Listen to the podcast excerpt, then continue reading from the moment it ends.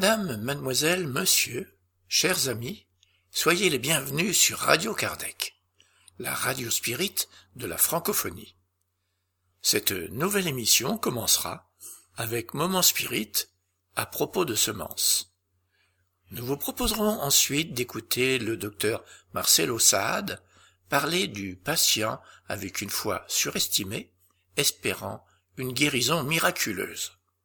Traduction de Charles Kampf. Nous continuerons avec Ève et Jésus chez vous, une psychographie de Chico Xavier, avec l'esprit Neo Lucio, qui nous présente les sublimes leçons qu'enseignait Jésus chez Simon-Pierre. Aujourd'hui, le talisman divin et les messagers insouciants. Nous vous proposerons ensuite une causerie du Césac avec Jan van Gansberg, dont le sujet sera le joug léger. Et nous donnerons la parole à Jean-Pierre pour cette nouvelle lecture du livre de Marlène Nobre, Le passe magnétique, outil de guérison énergétique, aujourd'hui le chapitre 7, Père-Esprit ou corps spirituel. Chers auditeurs, nous allons commencer en diffusant un texte du projet Moment Spirit une production de la Fédération Spirit du Paraná au Brésil. Moment Spirit est une collection de plus de 3800 messages d'optimisme, de joie et de motivation. Nous avons le plaisir de pouvoir participer à ce projet en enregistrant et en diffusant ce contenu en français. Pour les plus curieux, visitez la page www.momento.com.br. Aujourd'hui, à propos de semences. Écoutons.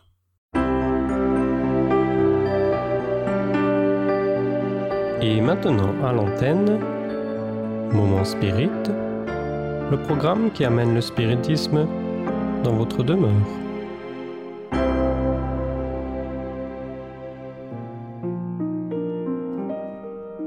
À propos de semences.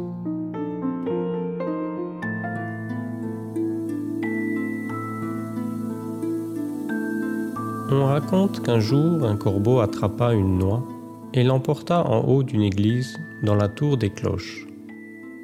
Tout en la tenant entre ses pattes, il se mit à lui donner des petits coups de bec pour l'ouvrir. Mais brusquement, voilà qu'elle roula par terre et disparut dans une fente de la paroi. Percevant qu'elle avait échappé au bec de son persécuteur, elle supplia. Mur, mon bon mur, pour l'amour de Dieu, qui a été si généreux envers toi, en te faisant haut et fort, lui qui t'a pourvu de cloches si majestueuses, qui offre de si beaux sons, sauve-moi, aie pitié de moi. Mon destin était de tomber entre les vieilles branches de mon père et de rester sur le sol riche couvert de feuilles jaunes. S'il te plaît, ne m'abandonne pas. Alors que j'étais attaqué par le terrible bec de ce féroce corbeau, j'ai fait un vœu. J'ai promis que si Dieu me permettait de lui échapper, je passerais le reste de ma vie à l'intérieur d'une fente. Les cloches murmurèrent doucement au clocher de faire attention, parce qu'elle pouvait être dangereuse. Après tout, c'était un corps étranger dans son intimité. Malgré tout, le mur décida de l'abriter en la laissant là où elle était tombée. Le temps passa et la noix se mit à s'ouvrir. Puis elle étendit ses racines. En peu de temps, elles se firent un chemin entre les blocs de pierre, et des brindilles sortant par les fissures apparurent. Tout en grandissant, elles devinrent de plus en plus fortes et grimpèrent vers le haut, au-dessus du sommet de la tour. Des tiges épaisses et bien embusquées commencèrent à faire des trous dans les parois, les repoussant vers l'extérieur. Le mur s'aperçut bien trop tard que l'humilité de la noix et son vœu de rester caché dans une fente n'étaient pas sincères, de sorte qu'il se repentit de ne pas avoir écouté les cloches. Le noyer ne cessait de grandir et le mur, le pauvre mur, ébranlé, finit par s'écrouler.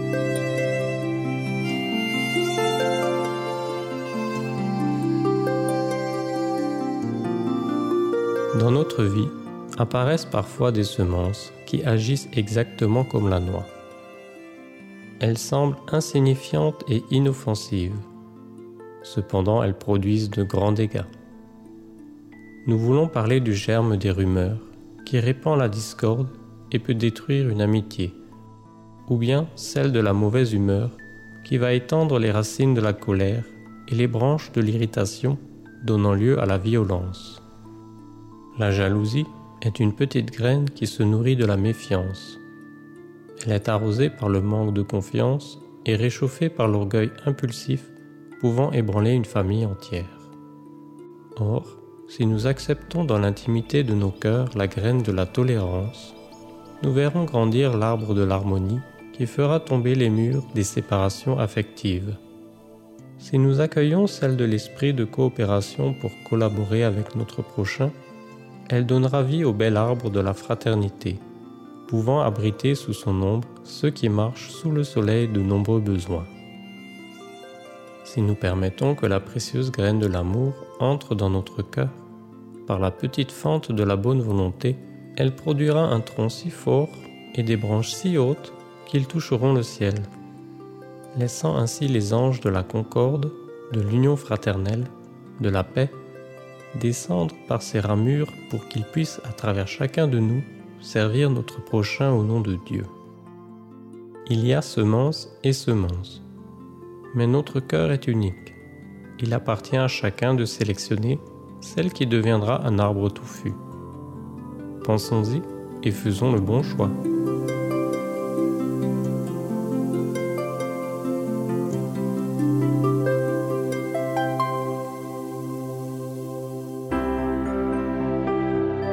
Ainsi se termine un autre épisode de Moment Spirit offert par livraria mundo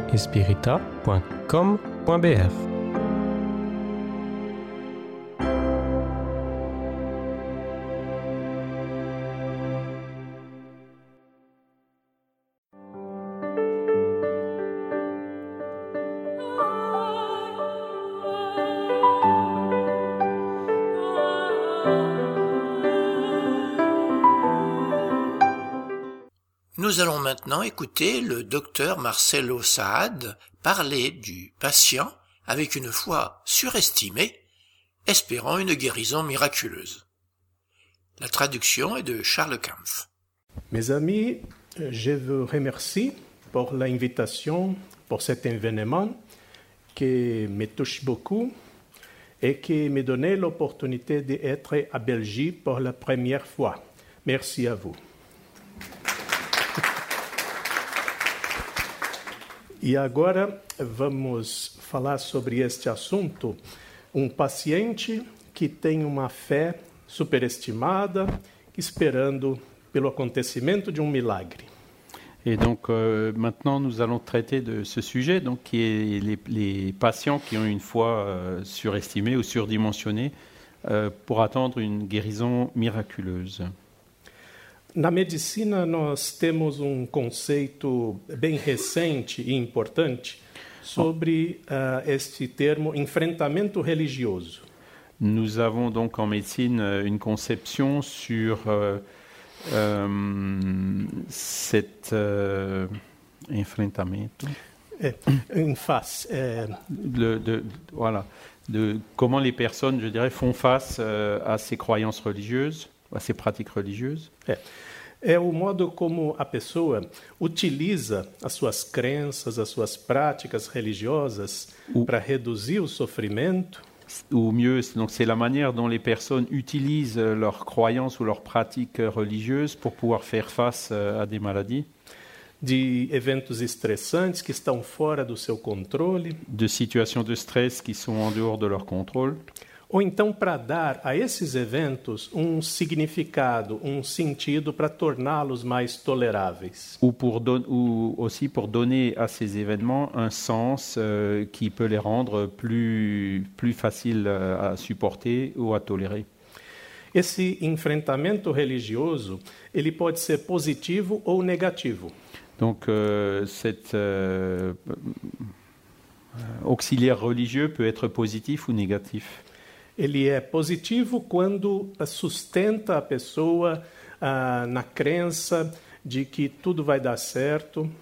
Il est positif lorsqu'il soutient la personne à croire euh, euh, que tout va bien se passer.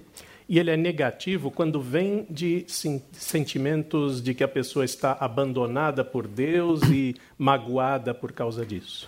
Mais il peut aussi être négatif lorsque la personne elle a un sentiment euh, qu'elle a été abandonnée par Dieu.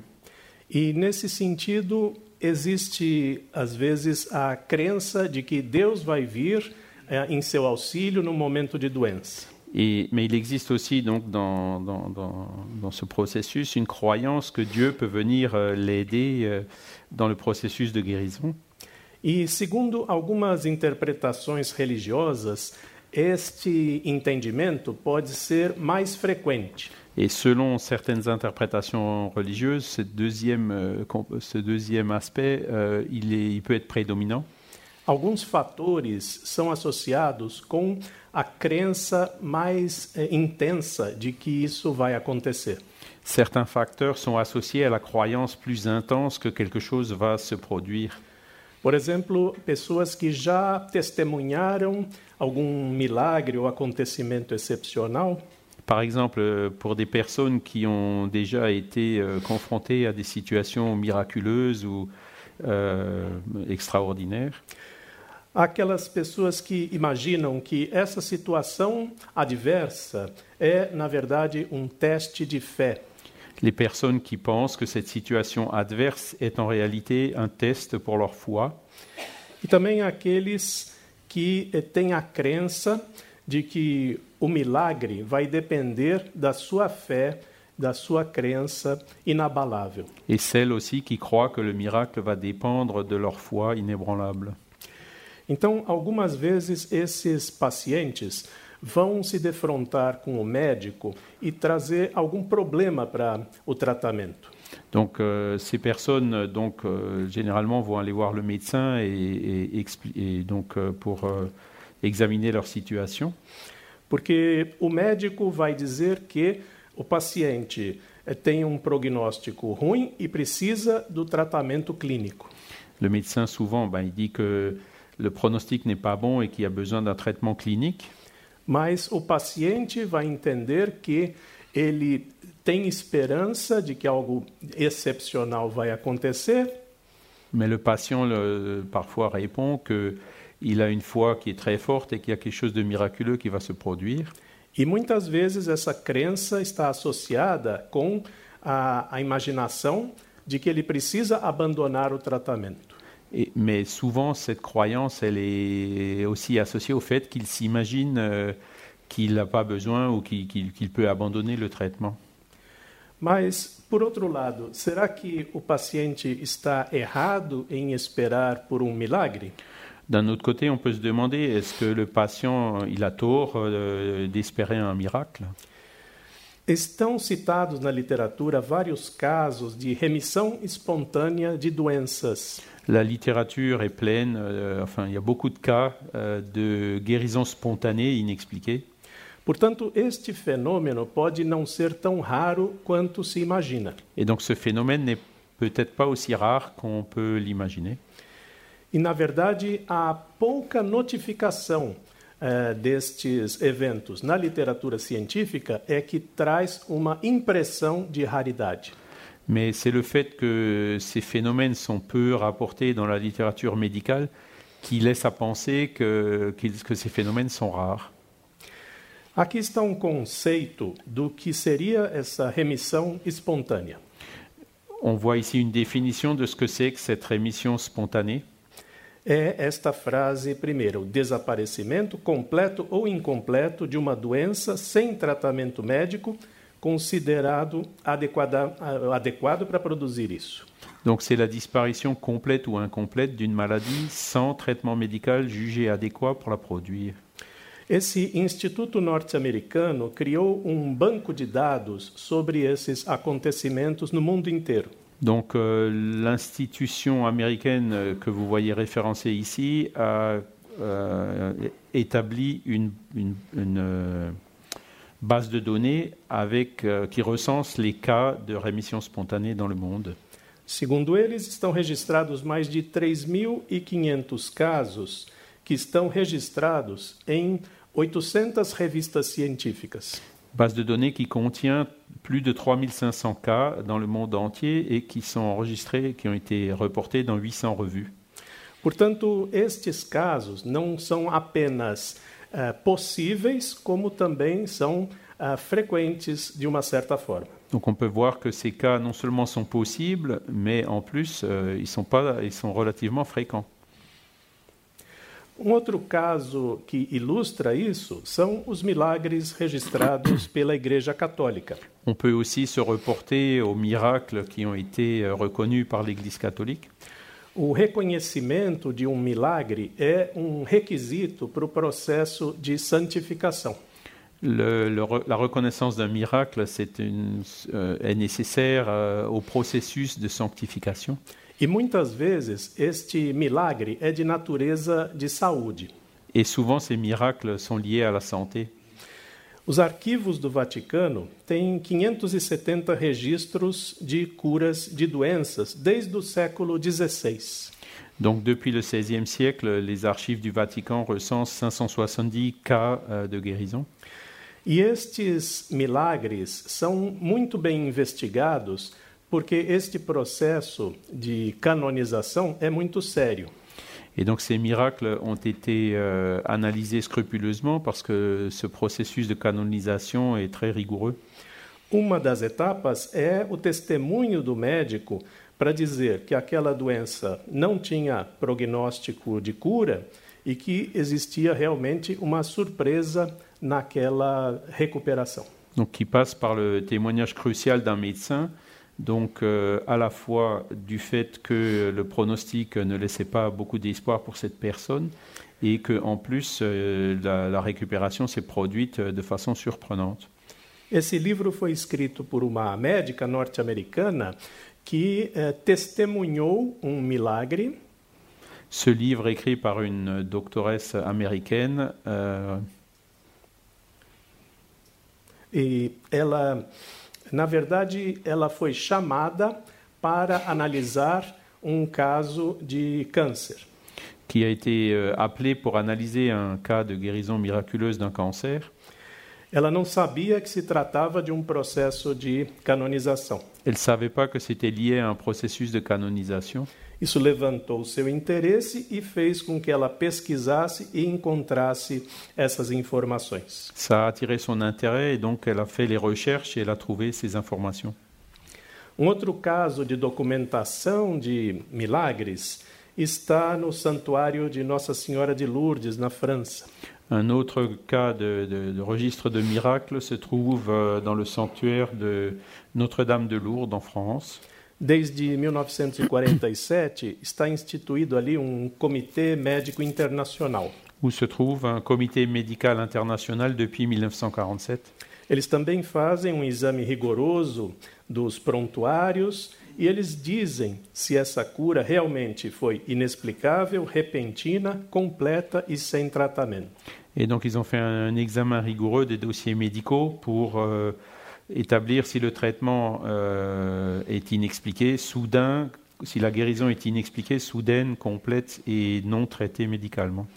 E de inúmeras curas apresentadas, 65 casos corresponderam a esse critério. Et de, de- des innombrables cas qui ont été examinés, il y a 65 cas qui ont été acceptés suivant ces critères.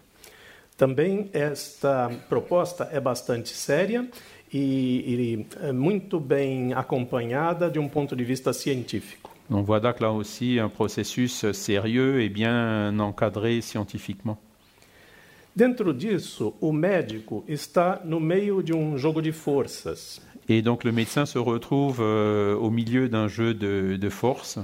Ele precisa respeitar a crença do paciente e ser simpático a tudo que lhe é importante? Il doit respecter les croyances du patient et euh, res- respecter aussi tout ce qui est important pour le patient. Mas, ao mesmo tempo, ele tem uma obrigação de oferecer o melhor tratamento disponível. Mais en même temps, il a l'obligation de proposer le meilleur traitement disponible. E o curso de medicina, assim como outras áreas da saúde, não nos prepara para enfrentar esse tipo de situação. Et souvent, ben, le- les facultés de médecine ne nous préparent pas à faire face à, à ce genre de situation. Tudo aquilo que nós aprendemos é fundamentado numa visão mecânica do corpo e da sua fisiopatologia. Ce que nous apprenons, c'est une vision mécanique du corps et des physiopathologies. E muitas vezes a fé curando doenças de uma forma inexplicável Isso. acaba sendo um desafio para a compreensão dos médicos. Et souvent, la foi qui arrive à réaliser des guérisons euh, euh, surprenantes, euh, c'est un défi pour le médecin.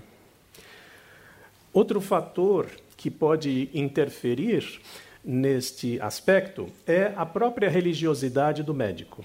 Un autre facteur euh, qui influence euh, ce cadre, c'est euh, la, la religiosité ou les croyances religieuses du médecin lui-même. O grau de religiosidade do médico pode interferir em vários aspectos do seu exercício profissional. Le degré de religiosité du médecin peut interférer dans plusieurs aspects de son exercice professionnel. Uma delas é a importância que o médico dá à religiosidade do seu paciente. Le premier, c'est l'importance donnée par le médecin à la religiosité du patient. Quanto mais importante a religiosidade para o médico, mais eh, importância ele vai dar para a religiosidade do paciente. Si la religiosité est importante pour le médecin, il va aussi la considérer euh, mieux dans son importance auprès du patient. Outro aspecto é que o médico vai usar parâmetros morais da sua religiosidade para tomar algumas decisões clínicas. Et donc les paramètres moraux de la religiosité du médecin vont aussi influencer euh, sur ses décisions cliniques. especialmente em assuntos sensíveis como aborto, como eutanásia. sur des questions sensibles comme l'avortement ou l'euthanasie. A religiosidade do médico também pode ser um recurso para ele enfrentar o estresse da sua ocupação. Le médecin peut aussi euh, bénéficier de cette religiosité pour euh, euh, faire face à son propre stress dans l'exercice de sa fonction. E a sua a religiosidade do médico também vai interferir em como o médico enxerga a sua atividade como um sacerdócio, como uma missão. Et cette religiosité pourra aussi influencer sur la manière dont le médecin voit sa profession euh, comme un sacerdoce, comme une euh, fonction. Então, eh, tudo isso vai interferir também no modo como o médico eh, responde a essa demanda do paciente esperando por um milagre. Et cela aura donc une influence sur la manière dont le médecin va répondre à cette foi du patient qui, qui attend un miracle. Recentemente, o diálogo entre religião e medicina tem ganhado um campo cada vez maior. Ces derniers temps, le dialogue entre les religions et la médecine acquiert une importance plus grande. E esse quadro resume as principais funções que definem os diferentes campos. Et ce tableau donc montre les critères qui définissent chacun de donc la religion et la médecine.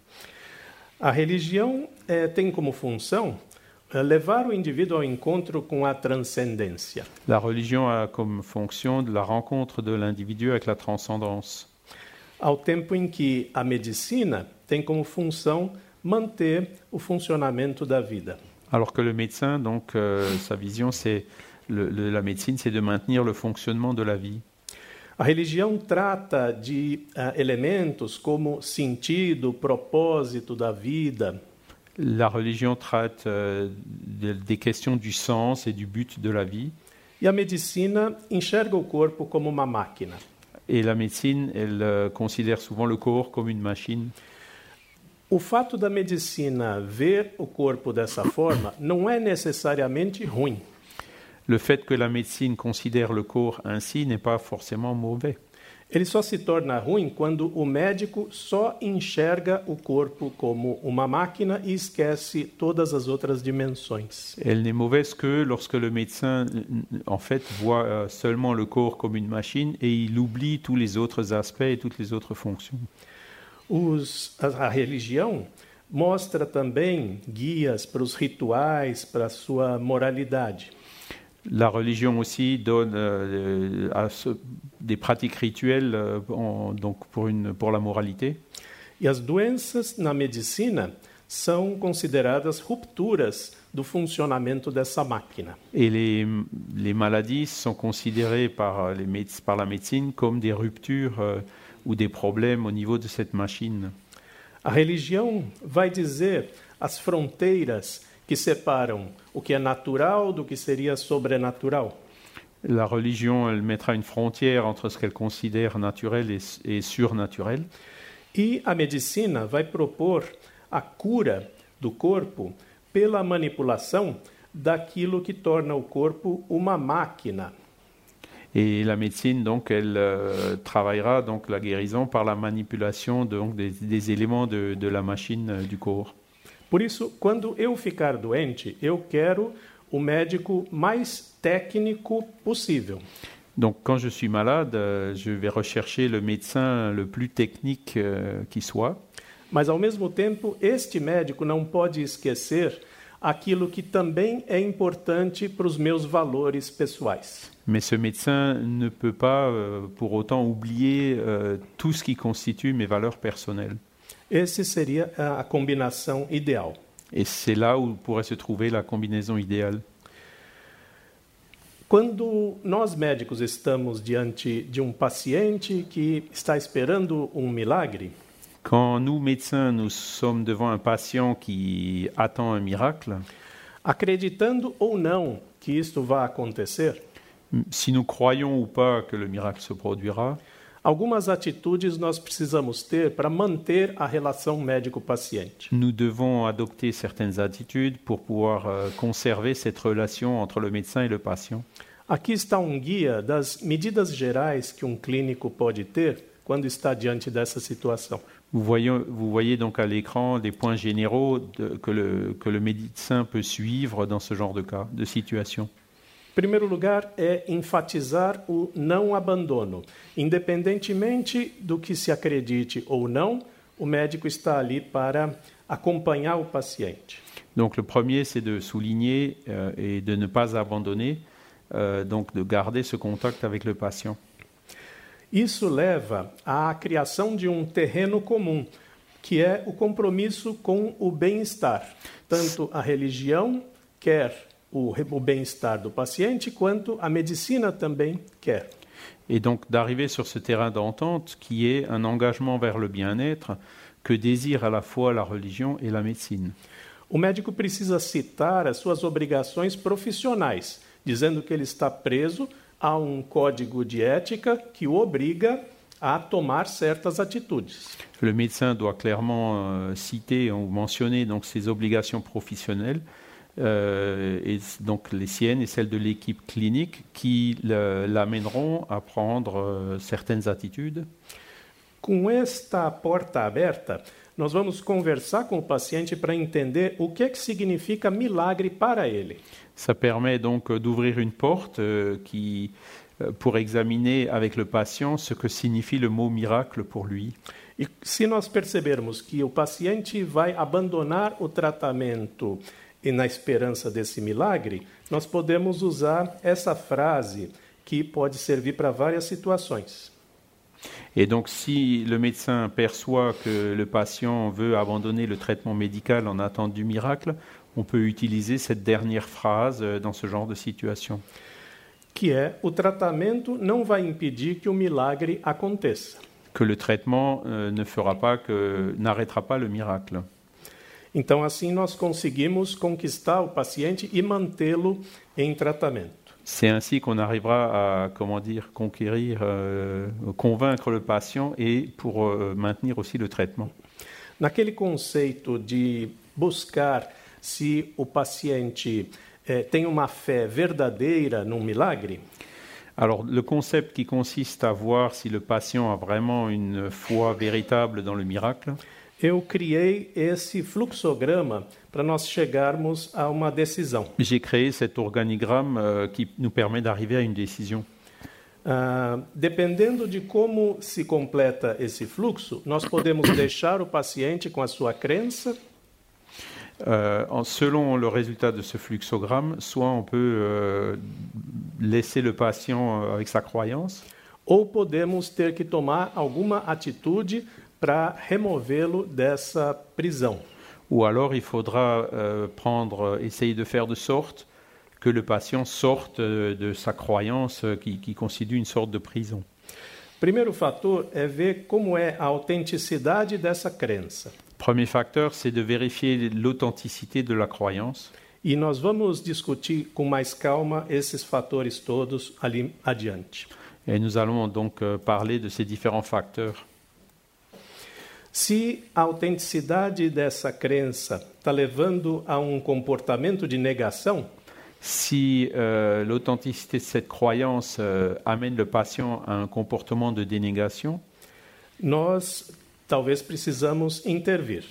il faudra peut-être que nous intervenions. Se essa crença está trazendo esperança, que é baseada numa fé sólida, Si cette croyance amène en un espoir euh, euh, qui, qui basé sur une foi solide, então é uma fé saudável e podemos deixar o paciente assim. c'est une foi qui est saine et on peut laisser euh, le le patient donc euh, avec cette foi.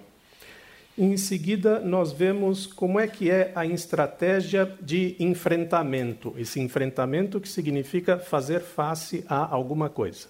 Et donc ensuite on peut voir euh, quelle stratégie adopter pour faire face à cette situation. Se é, esse, essa bagagem espiritual está trazendo fortalecimento, significado para o paciente, Si ce bagage spirituel euh, apporte un renforcement et du sens euh, au patient, pode ser que essa crença seja saudável e nós podemos deixar o paciente. cette croyance euh, sera probablement saine et on peut euh, laisser le patient conserver cette croyance. Mas se essa bagagem de crenças está levando a um embate religioso, a perturbação ou frustração, Mais si cette croyance appo- euh, donne lieu à des débats religieux ou à des frustrations, talvez precisamos intervir nisso. il faudra peut-être intervenir. E por último, vamos ver a presença de riscos. Et le dernier aspect qu'il faut examiner, c'est euh, la présence ou non de risques. Se o paciente nega um tratamento útil ou se ele insiste em ações que não vão levar a uma cura, Si le patient nie l'utilité du traitement ou s'il insiste sur des actions futiles euh, en croyant qu'elles vont amener sa guérison, sempre vai haver necessidade da intervenção. il faudra toujours euh, intervenir. Então, começando pela autenticidade da crença. Donc, s- premier aspect, donc, c'est l'authenticité de la croyance. Como é que nós podemos identificar que essa é uma esperança baseada em uma fé sólida? Donc, pour euh, identifier si c'est un espoir euh, basé sur une foi solide, É quando o paciente entende que está se tudo fazendo o que é possível enquanto se espera algo extraordinário. c'est quand le patient pense que- qu'il faut faire euh, tout ce qui est humainement possible, tout en attendant donc cette euh, chose mystérieuse. Desse modo, ele equilibra aquilo que é possível e aquilo que é provável. Il équilibre ainsi ce qui est possible et ce qui est probable.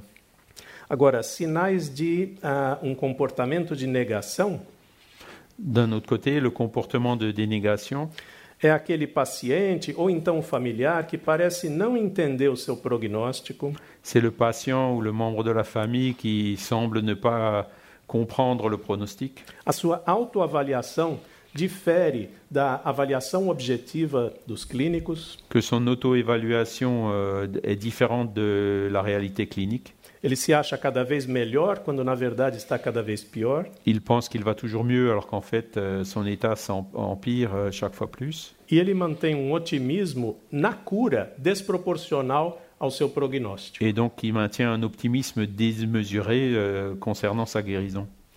Esses aqui são sinais de uma esperança legítima. Ce sont des signes d'un espoir légitime. Podemos usar essa frase: a esperança não é a certeza de que tudo vai dar certo, mas a certeza de que tudo fará sentido independentemente do resultado. L'espoir n'est pas la certitude que tout va fonctionner, mais la certitude que tout aura un sens, quel que soit le résultat. Essa outra interpretação de esperança é a evolução da esperança na cura para esperança em uma passagem pacífica, quando não existe prognóstico de cura. Et qui peut aussi évoluer de l'espoir en une guérison en un espoir d'un passage pacifique s'il n'y a plus de chances de guérison. Portanto, a esperança deve sempre existir, L'espoir doit donc toujours exister, mas nem sempre a esperança é num resultado específico. mais l'es- l'espérance n'a pas toujours de résultat spécifique ou déterminé. Se o paciente não vai ser libertado daquela doença, ele pode ter a esperança de que um dia ele vai entender todos os seus aspectos. Si le patient n'a pas l'espoir de, de de- de guérison, il peut, il, peut il peut comprendre un jour que tout ça, ça a un sens pour lui. E se ele tem uma doença terminal, ele tem que ter a esperança ainda de que ele não vai ter a cura, mas vai ter uma passagem pacífica. S'il est en phase terminale, il n'aura plus l'espoir euh, de la guérison, mais d'un passage pacifique, en douceur. E aqui algumas questões para identificar a negação. Quelques questions pour identifier le déni. Será que o paciente entende que a resposta à sua demanda por um milagre pode ser não? Le patient sait-il que la réponse à sa demande de miracle peut être non? E existe um efeito positivo dessas crenças no bem-estar do paciente? Les croyances ont-elles un effet positif sur le bien-être, l'humour ou le sens de soi de ce patient? Essas crenças elevam o paciente, o seu humor, o seu senso de autoestima? Ces croyances ont-elles un effort constructif euh, dans les relations avec, les- la, avec la famille, les employés, l'estime de soi? Essas crenças têm um efeito construtivo nos relacionamentos com a família, com a equipe de saúde? Elles ont-elles un, euh, un effet constructif euh, sur les relations avec les, les- la famille et puis les professionnels de la santé Ou, ao contrário, eh, afasta o paciente de todos aqueles que possam duvidar do que ele acredita? Ou alors euh, est-ce qu'elles poussent euh, à éloigner le patient euh, par rapport à tous ceux qui ne croient pas euh, en, ce en sa foi Com tudo isso, nós vamos analisando a autenticidade da crença. C'est là où on peut analyser, c'est ainsi qu'on peut analyser l'authenticité de la croyance. Agora, essa estratégia de enfrentamento. La stratégie de, pour faire face, Ela pode ser positiva ou negativa, como nós já citamos anteriormente. elle peut être positive ou négative, comme nous l'avons dit. É positiva quando essa estrutura de crença do paciente está bem construída, é fonte de conforto, de bem-estar, de segurança, significado, idealismo e força. Euh, donc euh, le système de croyance est bien construit lorsqu'il est source de confort, de bien-être, de sécurité, de sens, d'idéalisme et de force. A bagagem de crenças do paciente o sustenta nesse período difícil. Le bagage de croyance du patient le soutient et l'aide dans cette situation difficile. Agora, este sistema vai ser negativo quando ah, origina comportamentos defensivos que afetam o tratamento e o bem-estar. Mais par contre, il peut être négatif euh, lorsque il est dysfonctionnel et il con- conduit à des comportements euh, défensifs qui affectent le traitement. Aqui alguns sinais de enfrentamento negativo. Voilà quelques signes d'un coping ou de, de- de faire face de façon négative Tudo isso depende de interpretações religiosas. qui dépend donc euh, d'interprétations religieuses. Na verdade, isso não está escrito em nenhum texto sagrado, Ce n'est pas écrit dans un texte sacré, mas o paciente imagina que ele deve interpretar dessa forma. mais le, croissant- le patient y croit qu'il doit l'interpréter ainsi. Ele pode acreditar que está sendo merecidamente punido, Il croit être puni à juste titre. Podem surgir sentimentos de culpa, de confusão, de estigmatização, Les sentiments de culpabilité, de confusion et de stigmatisation, uma decepção com Deus através de uma raiva, de uma tristeza, une déception euh, envers Dieu euh, par la tristesse et la colère, essa percepção súbita de uma vulnerabilidade, de uma finitude que tira o chão dos seus pés. Cette perception soudaine de vulnérabilité et de finitude où il se rend compte que le sol se dérobe sous ses pieds. E assim nós vamos ver se este eh, enfrentamento é negativo, portanto, merecendo uma intervenção. sont des signes donc d'une opposition négative euh, qui- dans lesquels où il faut intervenir. Isso. Ahn, outro fator é a presença de riscos. Le troisième facteur donc c'est la présence de risques. Quando o paciente nega tratamento que seja útil ou, ao contrário, ele quer investir em ações fúteis. C'est lorsque le patient euh, euh, présente un déni de traitement utile ou s'il insiste dans des actions futiles. Ele pode negar o tratamento útil baseado numa crença excessiva no poder da fé né? e eh, que pode então confrontar com a proposta terapêutica. Donc le déni de traitement utile se produit lorsqu'il a une confiance excessive dans le pouvoir de la foi ou, de stig- euh, ou alors une stigmatisation des traitements. A consequência disso é que essa atitude pode atrasar a busca pelo tratamento e assim agravar a doença. Cette attitude peut retarder la recherche de soins et entraîner une aggravation de la maladie. Por outro lado, o paciente pode insistir em ações fúteis. D'un autre côté, le patient peut insister dans des actions futiles. Isso ah, tem o nome de distanásia. C'est ce qu'on appelle la dystanasie. Quando não existe nenhuma perspectiva de cura, mas o paciente quer evitar a morte a qualquer preço. Quand il n'y a plus de- d'espoir euh, de guérison, mais que le patient il veut guérir à tout prix. Então, se mantém quimioterapia, hemodiálise e muitos tratamentos agressivos, Donc, on- dans, dans certaines fois, donc, on maintient des chimiothérapies, des hémodialyses ou des traitements lourds que não vão levar à extensão da vida e vão prejudicar a qualidade de vida que ainda resta. qui n'amèneront pas un prolongement de la vie, mais qui vont euh, porter préjudice à la qualité de la vie qui lui reste. Isso geralmente é baseado em pontos de vista que dizem que a vida é sagrada. C'est souvent basé sur le point de vue que la vie est sacrée, Mas, na verdade, ah, nós podemos entender que as Escrituras também dizem que ah, a vontade de Deus é soberana. En vérité, les Écritures disent que la volonté de Dieu est souveraine. Portanto, isso não contradiz as Escrituras. Donc euh, ce n'est pas en contradiction avec les Écritures. Baseado em tudo isso, às vezes nós vamos, como clínicos, nos sentir impotentes. Alors, il y a parfois, en tant que médecin, nous sommes impuissants, Porque a doença é um momento de colheita de valores religiosos e espirituais, e não um momento de plantio. Et parce que la maladie est souvent une période de moisson, de, de, euh, récolte de valeurs spirituelles et pas de, de plantation. Nós vamos ter que trabalhar com a bagagem de valores que o paciente nos traz e sem poder cultivar ah, outros valores novos. Il va falloir travailler avec les valeurs que le, le patient possède et on n'aura pas toujours l'occasion de cultiver de nouvelles valeurs.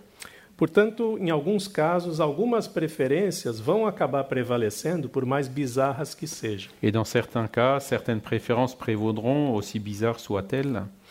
E, ao mesmo tempo, nós temos que entender que ah, nós, ah, mecanismos de defesa servem para defender. Et donc, euh, en parallèle, il faut comprendre que le mécanisme de défense, ben, il sert à défendre.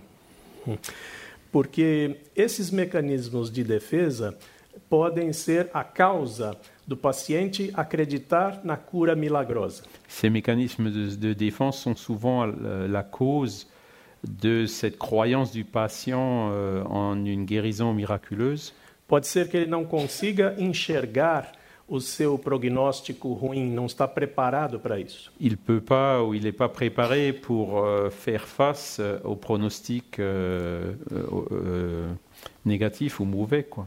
Então ele se apoia nisso como se fosse uma bengala. Il s'appuie là-dessus comme si c'était une canne. E nós não podemos simplesmente chutar essa bengala dizendo que isso não existe. Et on peut pas non plus simplement donner un coup de pied dans cette canne en disant que ça, ça n'existe pas. Assim, nós também vamos exercitando a nossa humildade como clínicos C'est là où, en tant que médecin, il faut que nous exercions aussi notre humilité de adaptar a nossa atitude àquilo que se apresenta. et adapter notre attitude à la situation qui se présente. Como conclusão dessa apresentação, Pour conclure cette présentation, nós temos que entender que o paciente e a família não estão necessariamente errados em esperar por um milagre. le patient et sa famille n'ont pas nécessairement tort euh, d'espérer en un miracle. Agora, problemas podem surgir quando isso está associado a fatores negativos, a angústia ou a riscos para o tratamento. Mais des problèmes surviennent si cela est associé à un déni, à une angoisse ou à un risque de, de déni du traitement. E o clínico deve entender que tem algumas diretrizes que podem minimizar estes efeitos ah, sobre o tratamento. Et le, le médecin doit comprendre qu'il existe certaines attitudes et des interventions qui peuvent atténuer donc l'impact de cette croyance sur le traitement. E para finalizar, nós temos como tema deste evento o encontro da medicina, da ciência e da espiritualidade. Donc euh, pour terminer, nous soulignons le thème de cette rencontre qui est le rencontre entre la médecine, la science et la spiritualité. Alguns clínicos podem ignorar tudo isso, Certains médecins peuvent l'ignorer, alguns, chegando a esse cruzamento, podem apenas tolerar, en arrivant à ce carrefour, certains peuvent juste le tolérer, e alguns podem realmente abraçar esses fatos e integrar ao tratamento. et d'autres peuvent donc euh, euh, accepter euh, ces faits et les intégrer au traitement. Essa é a mensagem que eu queria trazer e agradeço pela atenção. C'est le message que je voulais vous apporter. Je vous remercie pour votre attention.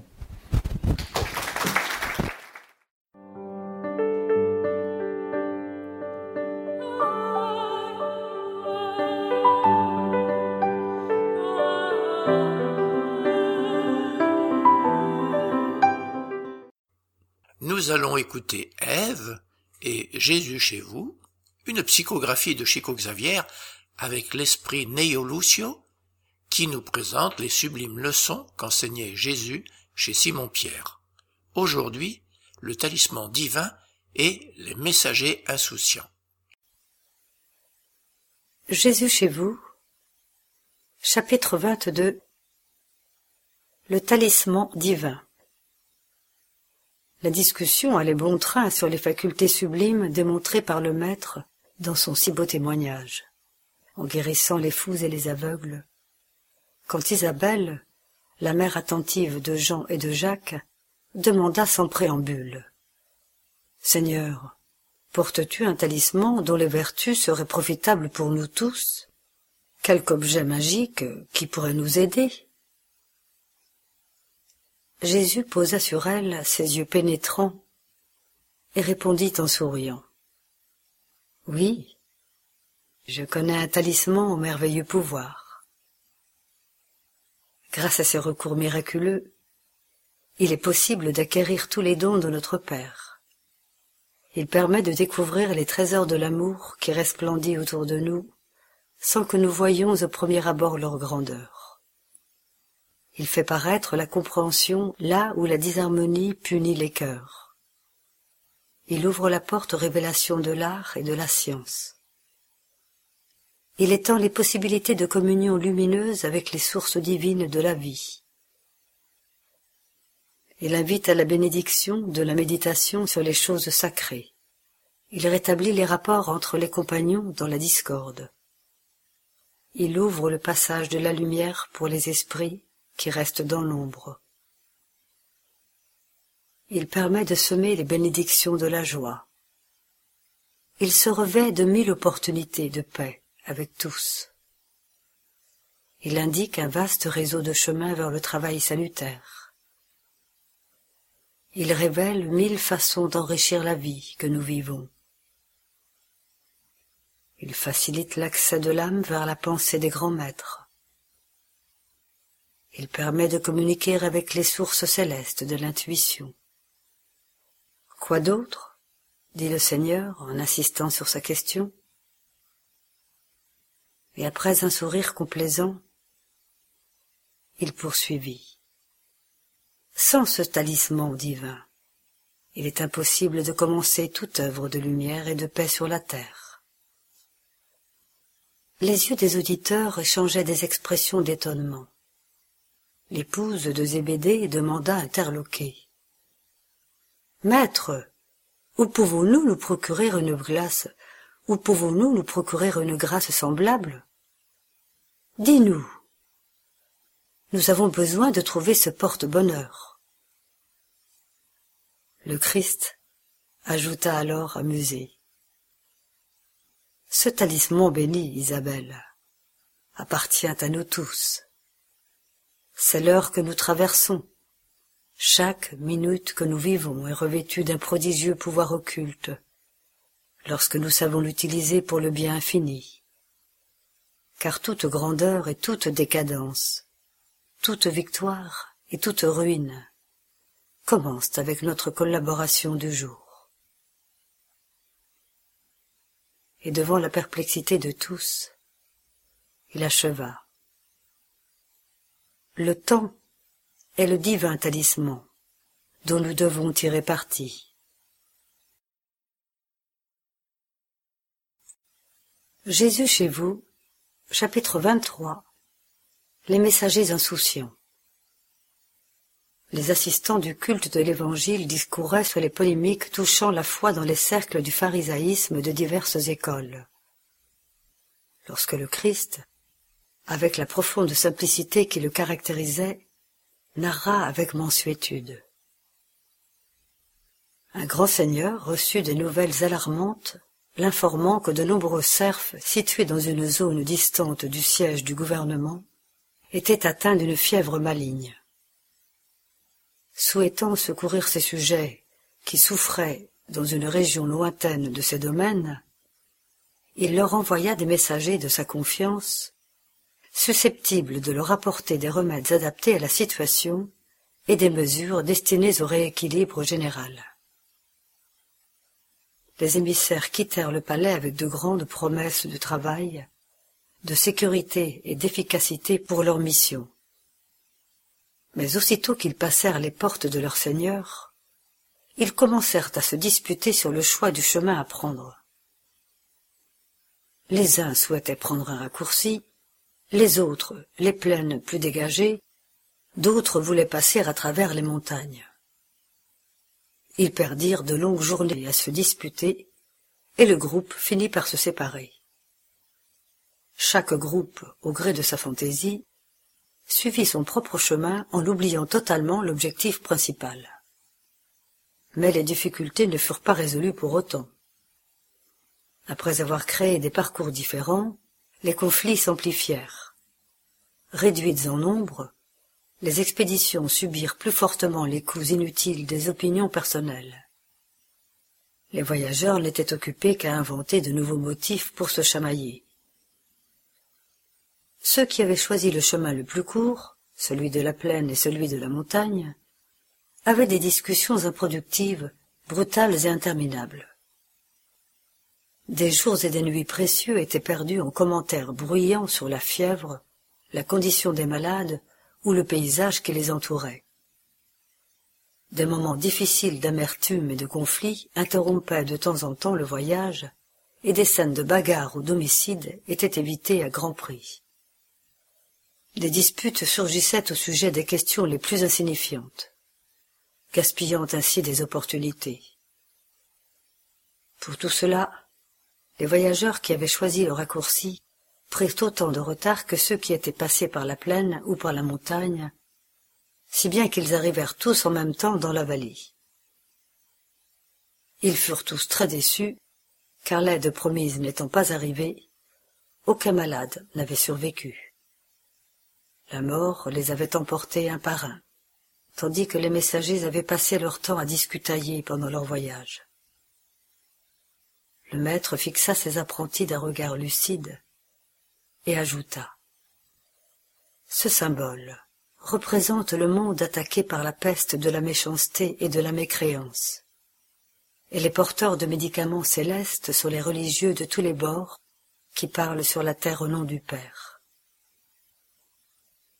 Bien qu'ayant reçu de précieux moyens d'aider ceux qui souffrent et qui pleurent en raison de l'ignorance et de la souffrance qui sévissent dans le monde, les hommes illuminés par la sagesse de la foi oublient les engagements qui doivent guider leur vie.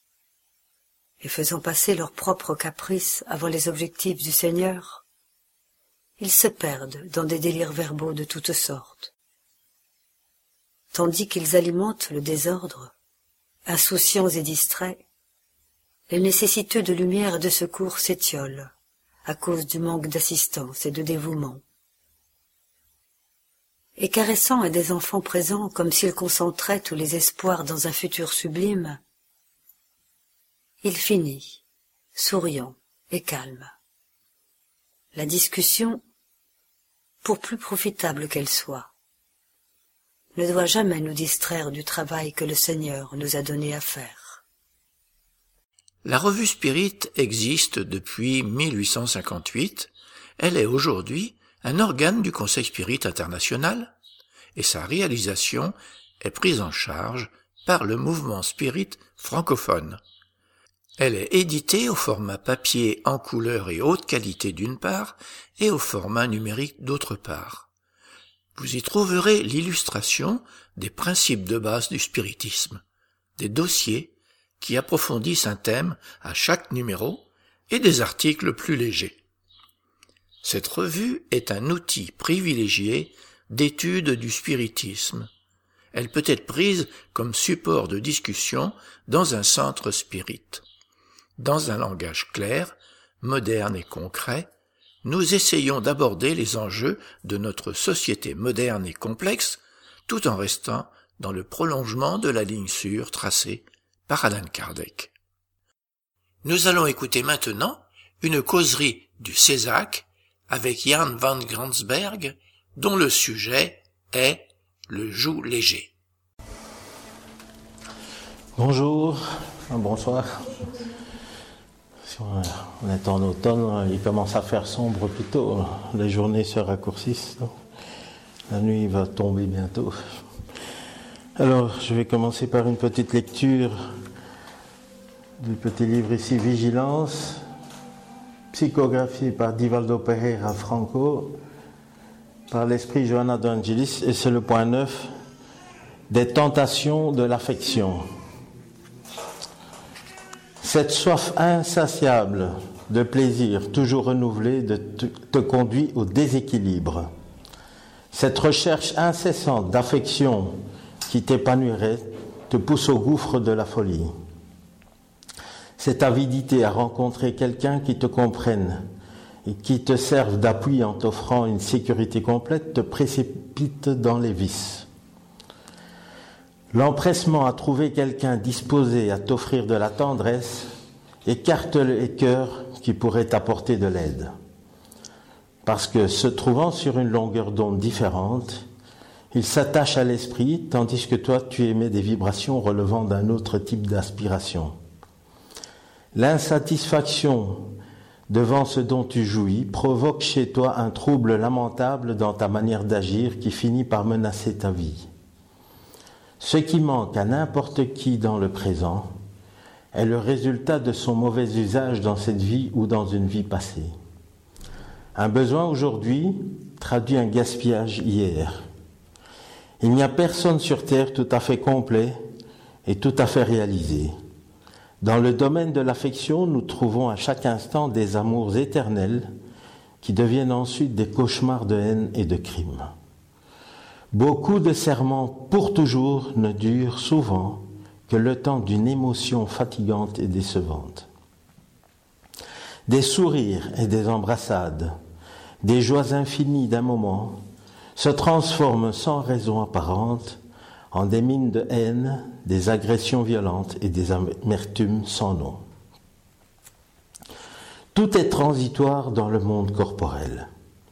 C'est une forme d'apprentissage pour une manière de vivre plus durable dans le futur. Évite donc de rêver en caressant des espoirs absurdes où tu prétends soumettre les autres à tes caprices personnels, lesquels passeront eux aussi rapidement. Ce qui te semble important aujourd'hui occupera plus tard un rang très secondaire. Tu aspirais hier à de telles réalisations qui, réussies, ne te disent plus rien aujourd'hui. Si tu aspires au plein amour, oriente tes forces vers la charité, en transformant tes angoisses en bien-être chez d'autres, beaucoup plus nécessiteux que toi-même. Ne trouble pas l'eau pure de ton affection en cédant à des sentiments éphémères qui te laisseront des traces de déception et un goût d'amertume. L'autre qui, pour le moment, tu crois parfait, est capable de te compléter, éprouve autant de besoins que toi-même. Charmé, tu pars son caractère de belle couleur pour te rendre compte un peu plus tard d'avoir mal saisi la réalité. Conserve ton affection pour autrui à l'état pur et ne te laisse pas entraîner dans des rêves et des fantaisies. Ce que tu mérites et dont tu as besoin t'arrivera le moment venu. Tu t'es réincarné afin d'apprendre et de préparer ton avenir, non pour jouir et vivre dans un bonheur auquel tu n'as pas encore droit. Prends garde donc aux aspirations, tentations, qui pourront se changer en ténèbres dans ta pensée et en souffrances innombrables dans ton cœur. Jésus affirma qu'on reconnaîtrait ses disciples parce qu'ils s'aimeraient beaucoup, sans transformer ce sentiment lumineux en chaîne ténébreuse de passion.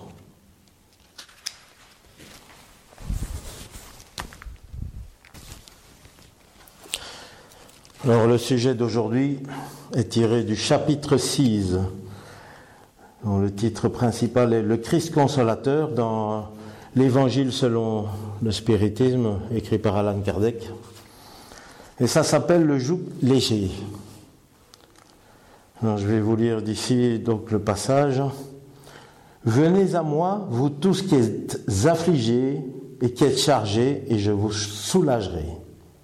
Prenez mon joug sur vous et apprenez de moi que je suis doux et humble de cœur, et vous trouverez le repos de vos âmes, car mon joug est doux et mon fardeau est léger. Saint Matthieu chapitre 12, 28, 29, 30. Alors ici c'est la partie qui explique un peu. Toutes les souffrances, misères, déceptions, douleurs physiques, perte d'être chéri, trouvent leur consolation dans la foi en l'avenir, dans la confiance en la justice de Dieu que le Christ est venu enseigner aux hommes. Sur celui au contraire qui n'attend rien après sa vie, ou qui doute simplement, les afflictions pèsent de tout leur poids, et nulle espérance ne vient en adoucir l'amertume. Voilà ce que fait dire à Jésus, venez à moi, vous tous qui êtes fatigués, et je vous soulagerai. Cependant, Jésus met une condition à son assistance et à la félicité qu'il promet aux affligés. Cette condition est dans la loi qu'il enseigne. Son joug est l'observation de cette loi. Mais ce joug est léger et cette loi est douce. Puisqu'ils imposent pour devoir l'amour et la charité. Alors je ne sais pas s'il y en a qui savent ce que c'est qu'un joug. Tout le monde sait? Oui, il y en a qui connaissent. Il y en a d'autres qui ne connaissent pas. Alors, Google, le docteur Google m'a donné cette image. Oui, oui, c'est ça. Tout le monde voit. Donc sur, euh, on va dire un bœuf, c'est le, le bois qui est mis pour tracter, tirer une charge. Donc si c'est pas installé sur la tête d'un bœuf ou d'un taureau, enfin d'un animal qui tracte, il n'y a pas moyen de tracter une charge derrière. Donc si Jésus nous dit que voilà, son joug est léger, qu'est-ce que ça peut bien vouloir dire pour nous? On peut réfléchir à ce qu'il a déjà enseigné. Ici, dans ce petit texte, il parle de la confiance en l'avenir. Autrement dit, la, confiance aux lois de Dieu, les, raisons pour lesquelles les souffrances nous arrivent. nous vivons les souffrances. Donc ici, il parle de problèmes, que ce soit euh, moral, que ce soit physique, la perte d'un être cher. Ici, euh, je pense que tout le monde a déjà vécu ça, la, perte d'un être cher. si on ne croit pas à un avenir, à une future réincarnation, à tout un cycle durant lequel nous allons nous réincarner, c'est vrai que c'est une perte terrible, c'est le néant qui se présente, un vide.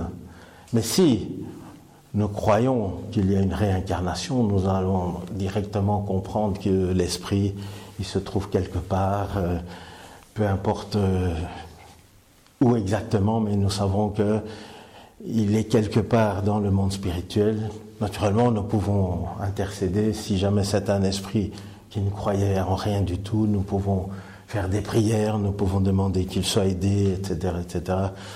Ça, je ne vais pas vous apprendre, vous connaissez déjà qu'il y a un tas de manières d'aider aussi les esprits qui n'ont pas compris ces, choses-là. Alors Jésus, lui, quand il parle donc de euh, ce joug qui est léger, c'est la façon donc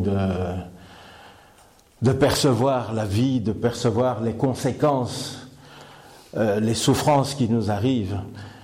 moi, je me souviens d'un jour où j'avais un mot de dent terrible. Et c'était un dimanche, il n'y a pas de dentiste euh, ouvert normalement, il faut aller aux urgences.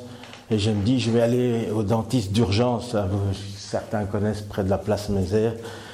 Et il y a plusieurs dentistes en attente qui peuvent vous soulager. Vous payerez plus cher, etc. Moi, je suis arrivé là et on m'a arraché une dent. Et ce jour-là, été invité chez un ami qui avait euh, peint des tableaux et il faisait son vernissage. Donc il avait des beaux tableaux à présenter et j'étais invité et j'avais dit que je viendrais. Mais là, j'avais une dent qu'on venait d'arracher, il y avait l'anesthésie qui, qui agissait encore, c'était déjà pas très confortable. Mais petit à petit, ça se réveillait. Et je me suis promis d'aller quand même voir cette euh, exposition, ce vernissage. Alors, je pouvais rester chez moi, dire, m'excuser, me dire, lui envoyer un message, SMS, excuse-moi, je n'ai pas su venir, j'ai un problème, etc., avec mes dents, on vient de me l'arracher. Mais là, j'ai décidé d'y aller, avec ma souffrance. Et quand je suis arrivé là, j'ai porté mon attention sur la beauté de ces tableaux, etc. J'avais la douleur. Mais cette douleur. J'ai eu l'impression que le fait que je m'intéressais à des belles choses, à mon ami qui était là, cette douleur s'est atténuée. Elle n'a pas disparu mais elle s'est atténuée et j'ai passé la soirée là, j'ai regardé, oui, il y avait des moments où c'était un peu plus dur. Euh, il, y avait, il a remarqué qu'il y avait quelque chose, oui, oui j'ai eu un problème avec ma dent, on l'a. Ah, d'accord. mais j'ai réussi à passer la soirée là, le temps a passé vite, et finalement je suis rentré chez moi. Autrement dit, Jésus, c'est un peu ça qu'il nous dit. Hein. Au, lieu de se retourner de, sur soi-même et de, se mettre dans son coin et s'apitoyer sur sa souffrance qui est là et dire oui voilà j'ai mal dedans, euh, ça fait mal, ça se réveille, etc. Mettre toute son attention là, non. Il faut mettre son attention sur autre chose. Et ici, il parle de la charité. Autrement dit, une personne qui est en souffrance, qui va pratiquer la charité, qui croit en ça, eh bien, sa souffrance va certainement s'atténuer. Parce que, déjà, il ne met plus toute son attention vers sa souffrance. Parce qu'on sait très bien que tout est énergétique. Mettre l'attention sur quelque chose, c'est y mettre de l'énergie. Et donc nous allons continuer à activer cette souffrance. Mais à partir du moment où nous dirigeons notre pensée vers quelque chose d'autre, de beau, de charitable, à ce moment-là, on peut commencer à ressentir que la souffrance de départ va commencer à s'atténuer. Elle disparaîtra peut-être pas tout à fait, ou elle disparaîtra pas du tout. Il y aura toujours quelque chose. Mais, comme le joug, il sera beaucoup plus léger. Il sera là, mais ce ne sera plus la même chose, plus du tout la même chose. Une personne, par exemple, qui, qui a une maladie de longue date, malheureusement, on en voit beaucoup en ce moment, des, cancers de toutes sortes. C'est justement l'occasion d'aider ces personnes à essayer de détourner un peu leur pensée, leur attention, qui est focalisée sur leur maladie. Essayer de leur apporter une petite joie, un bonheur qui va un peu les dévier.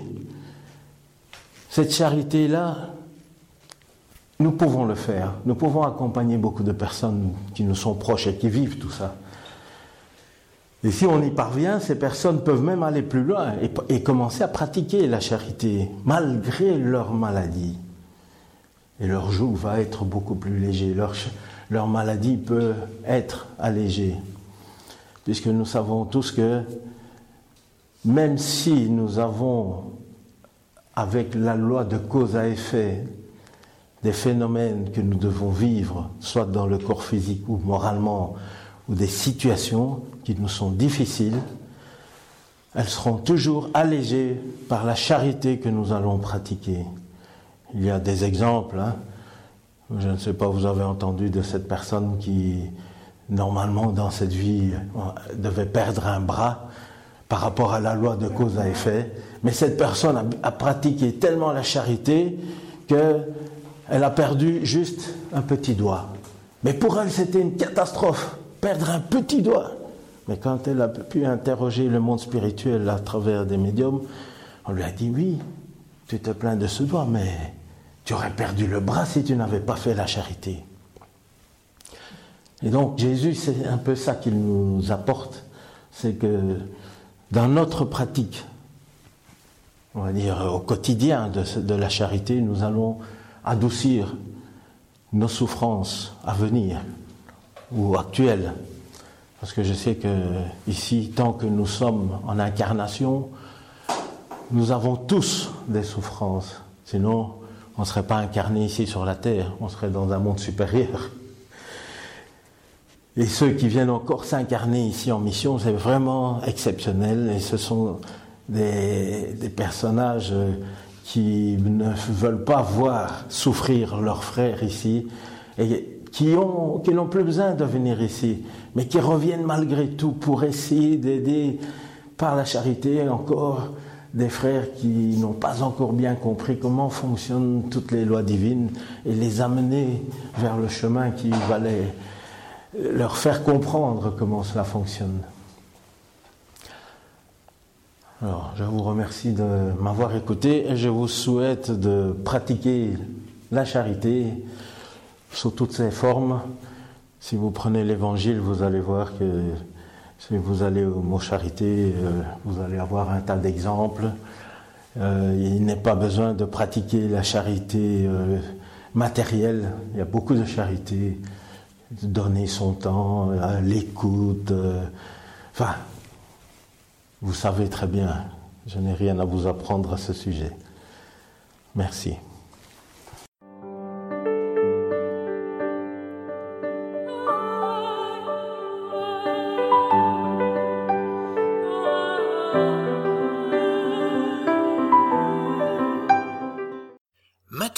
Parole à Jean-Pierre pour cette nouvelle lecture du livre de Marlène Nobre, Le passe magnétique, outil de guérison énergétique.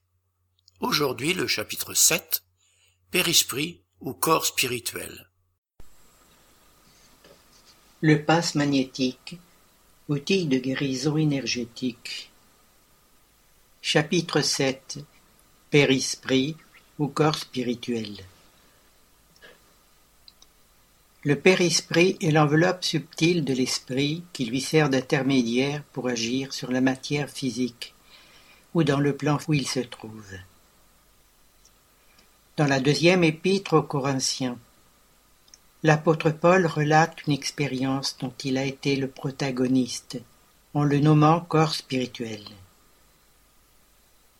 Au sujet du périsprit, Alan Kardec affirme qu'il est le corps fluidique des esprits, un des produits les plus importants du fluide cosmique. L'esprit, qui est le principe intelligent de l'univers, condense le fluide cosmique autour de son puissant foyer afin de pouvoir interagir sur les dimensions où il se trouve. Dans le même paragraphe, Kardec souligne encore le corps périsprital et le corps charnel ont leur source dans le même élément primitif. L'un et l'autre sont de la matière, quoique sous deux états différents. En ce qui concerne le périsprit, le fluide cosmique subit une transformation moléculaire qui procède différemment, car le fluide conserve son impondérabilité et ses qualités éthérées. Ses caractéristiques vibratoires sont différentes, puisqu'il ne se défait pas avec la mort physique et maintient sa fonction d'enveloppe spirituelle. La nature de l'enveloppe fluidique est toujours en rapport avec le degré d'évolution morale de l'esprit. Chez beaucoup d'esprits désincarnés, le périsprit est si grossier qu'ils le confondent avec leur corps charnel pour cette raison, il se croit toujours incarné. Le périsprit de l'homme primitif peut se présenter si dense qu'il donne l'impression d'être intégré à la matière. Kardec dit qu'ils sont très nombreux et nous recommande de lire les exemples dans la revue Spirit. L'évolution de la forme physique s'est produite au cours de milliards d'années et le corps spirituel a également évolué pendant ce laps de temps dans le monde spirituel. Par ailleurs, c'est l'évolution du corps spirituel qui détermine le progrès de la matière physique, selon les informations des esprits que nous avons reçues par André Louis. Le prodigieux corps de l'être humain a été érigé patiemment au fil des siècles, et l'enveloppe délicate de l'esprit s'est construite peu à peu dans les dimensions plus élevées, cellule par cellule, aux cours incessants des millénaires. Le développement de l'instinct et de l'intelligence, dès les débuts de notre évolution spirituelle, promeut la connaissance et la responsabilité. Une telle métamorphose donne à l'être des moyens d'expression de plus en plus avancés. Une lecture attentive de l'œuvre de Kardec met en lumière le fait que le père-esprit est lui-même constitué de plusieurs couches, ce qui est confirmé par l'esprit André Louis. Pour ce qui est du père-esprit ou corps spirituel, les révélations convergent vers un modèle composé de couches de type oignon. Ce modèle englobe différents corps. Le corps vital au double éthérique, le corps astral et le corps causal. Le corps spirituel possède une structure électromagnétique formée d'électrons et de photons pareils à ceux qui intègrent le corps physique, mais il a d'autres caractéristiques vibratoires. Encore au sujet du Père-Esprit, nous résumons les enseignements d'Emmanuel, le guide spirituel de Chico Xavier. Premièrement, c'est encore un corps organisé, un moule fondamental à l'existence de l'homme. Deuxièmement, il subsiste après la mort physique et occupe dans le monde spirituel la région qui lui est propre selon son poids spécifique.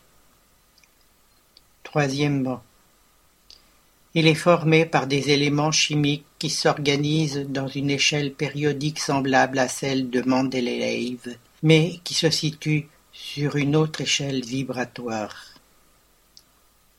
Quatrièmement, il se modifie sous le commandement de la pensée. Et enfin, cinquièmement, il est soumis aux lois de la gravité dans la dimension où il se trouve. Le périsprit est donc une structure subtile, une tunique électromagnétique de texture dynamique, très poreuse et plastique, qui ressemble en tout au corps physique, mais dont la composition cellulaire se situe sur un autre plan vibratoire. Le corps spirituel varie donc en conformité avec l'évolution de l'esprit. Par son poids spécifique, il détermine le lieu où nous allons habiter après la mort physique, ce qui reflète, en définitive, l'évolution de l'univers mental. Notre état mental détermine le poids spécifique de notre enveloppe spirituelle et par conséquent l'habitat qui nous est réservé. C'est simplement une question de niveau vibratoire. Chacun de nous se situe dans un niveau vibratoire. Un niveau mental primitif est associé à une influence limitée de la pensée et induit obligatoirement l'agglutination de l'être aux régions de conscience torturées ou primitives, où se réunissent par affinité les âmes inférieures. Ainsi, nous voyons le pouvoir de la pensée. Dans la même citation d'André Louise, nous apprenons encore que notre vie mentale et la production des pensées sont subordonnées à notre évolution spirituelle.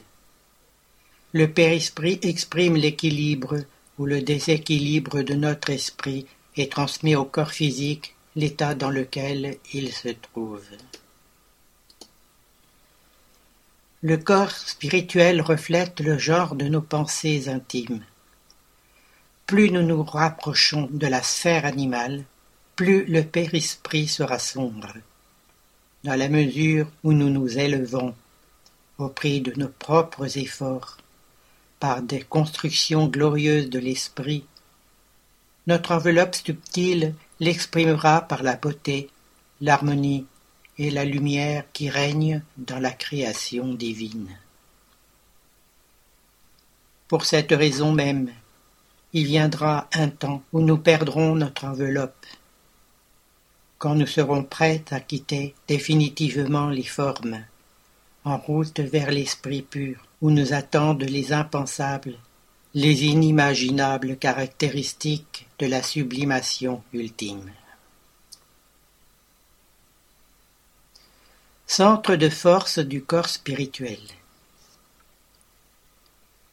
Les esprits enseignants nous apprennent que notre corps de matière raréfiée est régi intimement par sept centres de force qui se joignent dans les ramifications des plexus et vibrent en syntonie les uns avec les autres sous le pouvoir mental directif.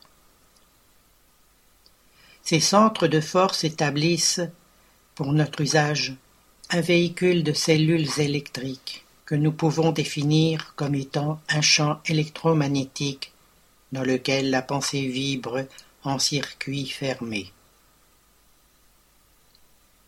Les chakras, ou centres de force du périsprit, sont au nombre de sept. Le coronal, le frontal, le laryngé, le cardiaque, le gastrique, le splénique et le génésique. Ces centres reflètent notre monde mental. selon la viciation de la pensée, la disharmonie s'exprimera dans un centre de force qui réagit dans notre corps aux différentes influences mentales. L'équilibre parfait n'est atteint que lorsque nos centres de force se trouvent en harmonie absolue. Les centres vitaux ou centres de force impriment aux cellules l'extrême spécialisation que l'on observe autant dans le corps physique que dans le corps spirituel. Ainsi, ces centres sont responsables des cellules qui produisent le phosphate et le carbonate de calcium pour bâtir des os, celles qui s'étirent pour tapisser l'intestin, celles qui remplissent des fonctions chimiques complexes dans le foie, celles qui se transforment intimement en filtre du sang dans les reins et à bien d'autres encore qui se chargent de la production de substances indispensables à la préservation et à la défense de la vie au sein des glandes, des tissus et organes qui constituent le cosmos d'expression de la vie. Toutes ces fonctions sont effectuées automatiquement sous la direction de l'âme. Issue de la matrice tiède de l'océan. Lorsque les formations protoplasmiques ont amené les premières manifestations de vie, ces cellules formées à partir du fluide cosmique obéissent aux ordres de l'esprit. Après une longue évolution, nous nous trouvons à présent lestés de billions de cellules apprivoisées dans notre enveloppe périspritale. Et parmi celles-ci se trouvent celles qui forment les centres de force. Lorsque nous portons préjudice à l'harmonie d'un de ces pivots de force, par des actes contraires à la loi divine. Il s'adapte naturellement aux effets de notre action déstabilisante, et son rétablissement nous coûtera des efforts. Le déséquilibre énergétique du centre de force s'exprime par différents troubles ou maladies qui requièrent des soins pour le rééquilibrer. Voici les sept centres de force du corps spirituel. Les concepts énoncés sont issus principalement de deux sources. Évolution dans deux mondes, chapitre 2, et Entre la terre et le ciel, chapitre 20. Centre coronal. Il se situe dans le centre du cerveau et commande les autres centres tout en vibrant dans un système d'interdépendance aussi connu sous le nom de lotus pétales. Il a un immense potentiel de radiation. C'est le siège de l'esprit et de la manifestation de la conscience. Ses fonctions sont les suivantes. Intégrer le corps et l'esprit. Les stimuli de l'esprit y arrivent en premier. Transmettre aux autres centres vitaux des sentiments, idées et actions, dans un régime d'interdépendance. Fixer de manière automatique la nature de la responsabilité, c'est-à-dire les conséquences heureuses ou malheureuses des actions. Diffuser des courants d'énergie vivifiante autour de la matière mentale. Produire des énergies qui soutiennent le système nerveux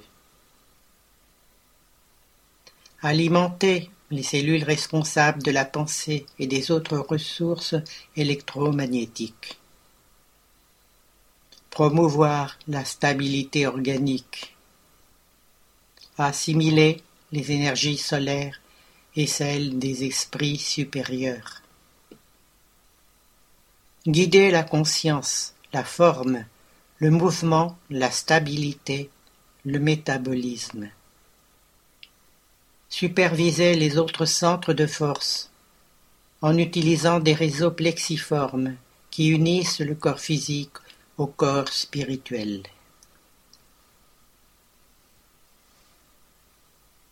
Le centre frontal. Il est contigu au centre coronal et a une influence décisive sur les autres. Il régit le cortex cérébral pour soutenir les sens, vision, audition, toucher, etc. Il agit sur les glandes endocrines. Il gère, organise et coordonne le système nerveux. Il agit dans le vaste réseau des processus de l'intelligence. La parole, la culture, l'art, le savoir. Il commande le système endocrinien lié au pouvoir psychique.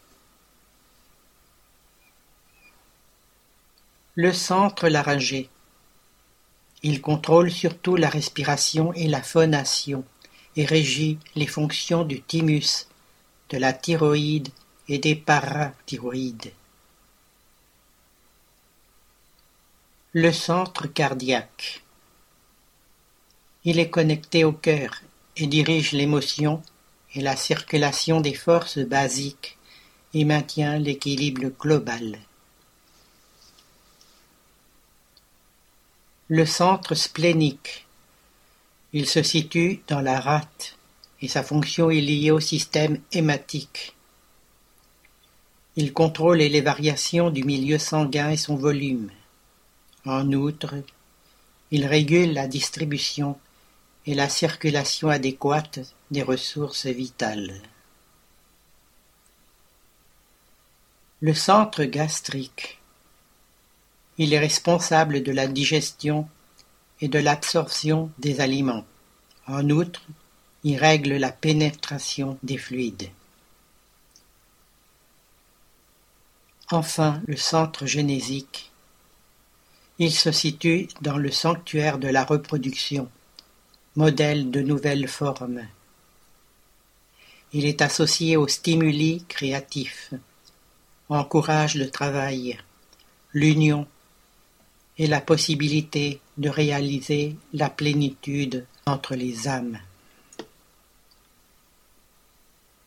Merci Jean-Pierre. Chers auditeurs, l'émission se termine. Nous demandons au Centre Spirit francophone de bien vouloir nous faire parvenir les informations que nous pouvons relayer, activités, dates, conférences, etc., par mail à l'adresse radio.lmsf.org. C'est avec plaisir que nous en informerons les auditeurs. Vous pouvez aller sur les différents sites du mouvement spirit francophone et y trouver des informations et renseignements grâce aux liens qui existent sur le site www.lmsf.org. Chers auditeurs, nous sommes heureux d'avoir passé quelques instants ensemble. Nos émissions sont actualisées le 1er et le 15 de chaque mois. En attendant, nous vous disons à bientôt sur Radio Kardec.